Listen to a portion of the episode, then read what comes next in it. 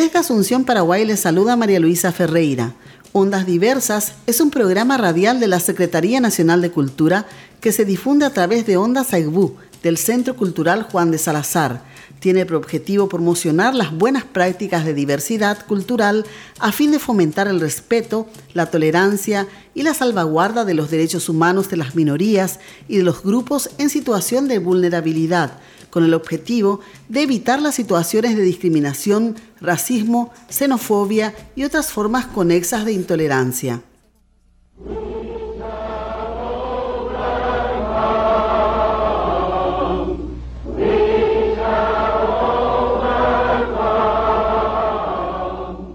Hoy les digo a ustedes, amigos míos, que a pesar de las dificultades del momento, yo aún tengo un sueño. Sueño que un día esta nación se levantará y vivirá el verdadero significado de su credo.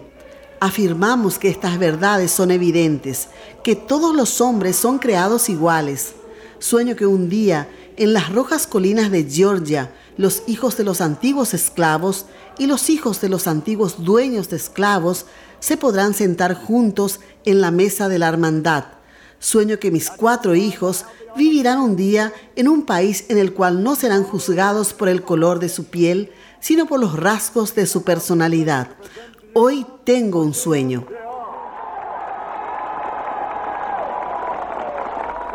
Discurso del Dr. Martin Luther King, 1963.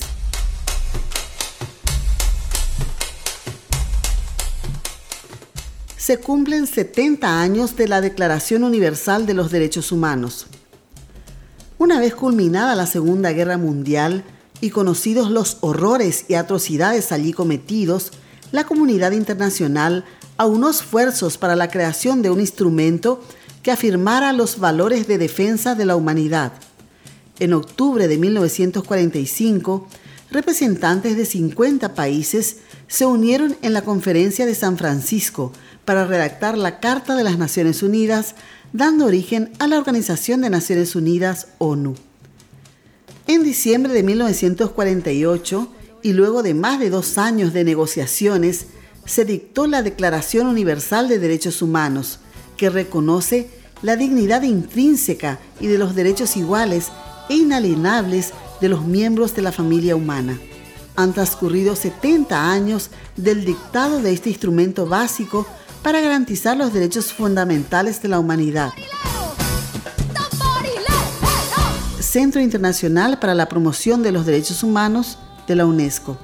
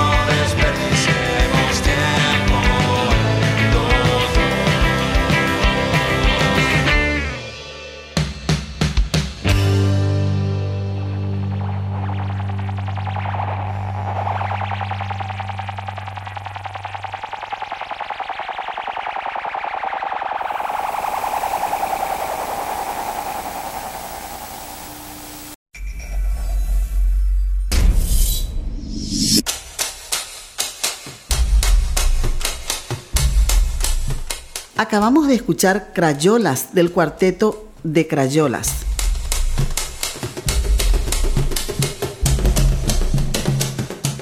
De Crayolas es una banda asuncena de post-punk, dream pop y surf. Está conformado por Walter Riffler, vocalista y compositor principal, el baterista Fernán Villalba, Martín Herreros en guitarra y voz y Ana Paula Aranguren desde el bajo. De Crayolas ingresó a Estudios Taller en diciembre del 2016, grabando en vivo las cuatro canciones que componen el EP homónimo de la banda. A continuación presentamos a artistas del interior del país. Soy Claudio Martínez. Eh, en el 2009 concluí mis estudios en el Instituto Superior de Bellas Artes como profesor superior.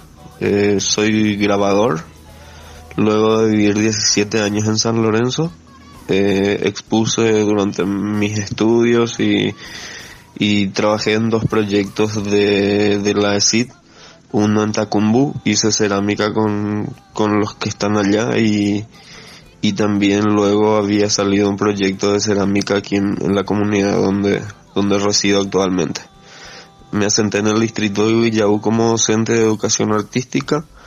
Eh, sigo investigando la cerámica intento estar en el arte todo el tiempo.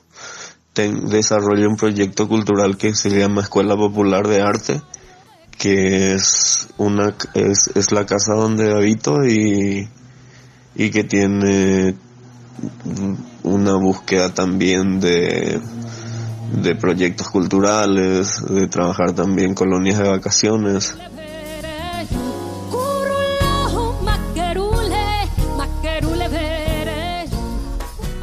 De cierta manera uno se excluye del medio artístico en mi tiempo de universidad era estar siempre en ese entorno, intercambiando ideas, construyendo propuestas, gestionando recursos, era estar siempre empapado en la crítica. Tal vez si me quedaba en la ciudad hubiera sido otra mi búsqueda.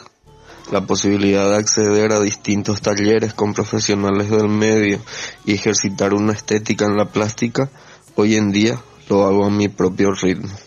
Internet ayuda a cortar distancias, pero uno debe de gestionar estrategias y recursos para que realmente sea útil y funcional.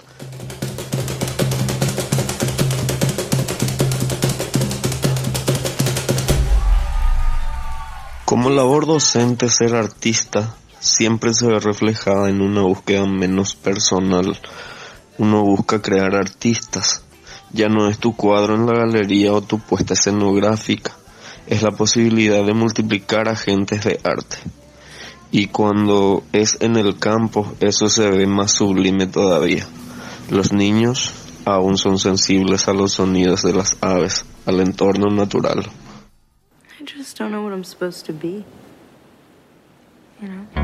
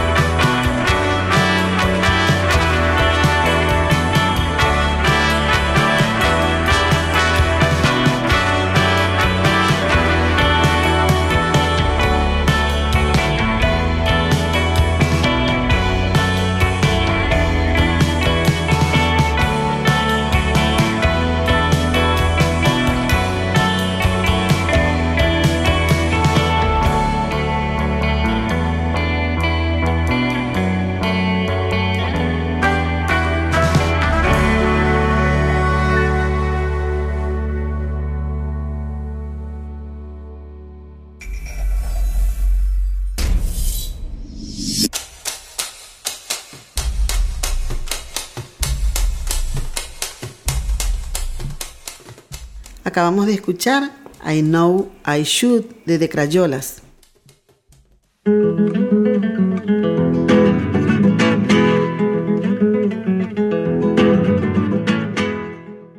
Carmen Casco de Lara Castro nació en Concepción, Paraguay, el 17 de junio de 1919 y falleció en Asunción el 8 de mayo de 1993, siendo senadora de la República. Estudió magisterio y ejerció la docencia a nivel secundario. Desde muy joven se sintió atraída hacia el campo del trabajo social, cultural y político. Finalizada la Guerra Civil de 1947, inició su tarea de ayuda a los presos políticos, a la vez que trabajaba en la reconstrucción de los cuadros del Partido Liberal, en el cual militaba. Fue la principal gestora de la institución del 24 de febrero como Día de la Mujer Paraguaya. Fue también editora de la revista Cuñataí y fundadora de la Casa Amparo de la Mujer. Pero su labor más trascendente se daría con la constitución en 1967 de la Comisión de Defensa de los Derechos Humanos del Paraguay, de la cual fue elegida presidenta. Desde la misma se dedicó a organizar un programa de ayuda a los presos y presas políticas bajo la dictadura astronista, visitando comisarías, centros de detención, como el cuartel central de policía y la técnica del Ministerio del Interior. A la vez, cumplió un trascendente papel en dar a conocer a los organismos internacionales de Estados Unidos y Europa el listado de los presos y los sitios donde se hallaban detenidos, lo que permitía el reclamo al gobierno sobre datos fidedignos. Así alivió la situación de hacinamiento y tortura de muchos detenidos y salvó la vida de quienes se hallaban en las mazmorras. En 1977 realizó el primer Congreso de los Derechos Humanos en la fonoplatea de Radio Caritas, pese a la prohibición del régimen, tarea en la que fue acompañada por mujeres y hombres como Custodia y Razábal, la doctora Paraguaya Martínez, Adolfina Martínez, Celina Musi, María Elena Pérez, Mercedes Usher, Marta La Terza, Mari del Pino y también Luis Alfonso Resc, José María Bonín, Jerónimo y Adriano Irala Burgos, Jorge Lara Castro, Ticio Escobar, Miguel Ángel Martínez, Juan Manuel Benítez Florentín y Nelson García. Fue senadora desde 1989 hasta su muerte, distinguiéndose como una activa parlamentaria, presentando numerosos y trascendentales proyectos de carácter social. Su última y recordada actuación la realizó en su carácter de presidenta de la Comisión de Derechos Humanos del Senado, en que junto a otros senadores y diputados procedió el 23 de diciembre de 1992 a intervenir y clausurar el tenebroso Departamento de Asuntos Técnicos del Ministerio del Interior, centro de detención ilegal y de torturas. El mismo se hallaba todavía en funcionamiento bajo la dirección del tristemente célebre Antonio Campos Alum. Seis meses después fallecía, pero su legado de más de 40 años de lucha por la libertad y la democracia no se ha apagado.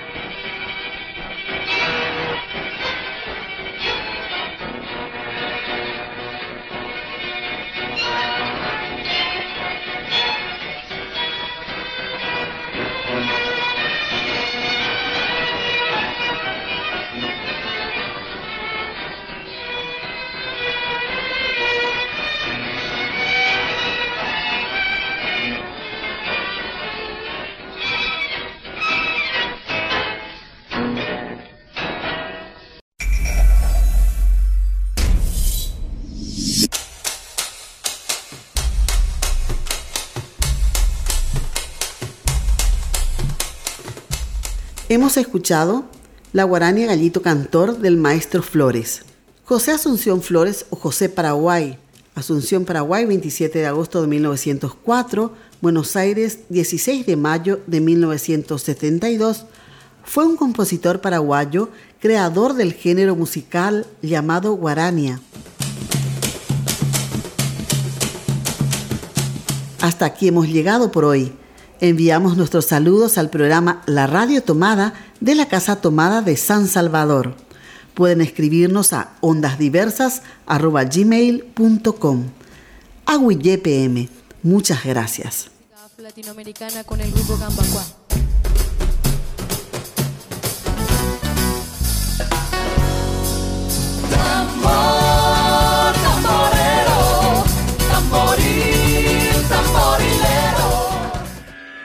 Este es el cibermedio Onda Saibú. Emitiendo desde el Centro Cultural de España Juan de Salazar, en Asunción, Paraguay, para todo el planeta. Acción cultural. Actividades del Salazar, encuentros con artistas locales, noticias culturales y música actual e independiente. Adéntrate a la frecuencia salvaje. www.ondasaibu.com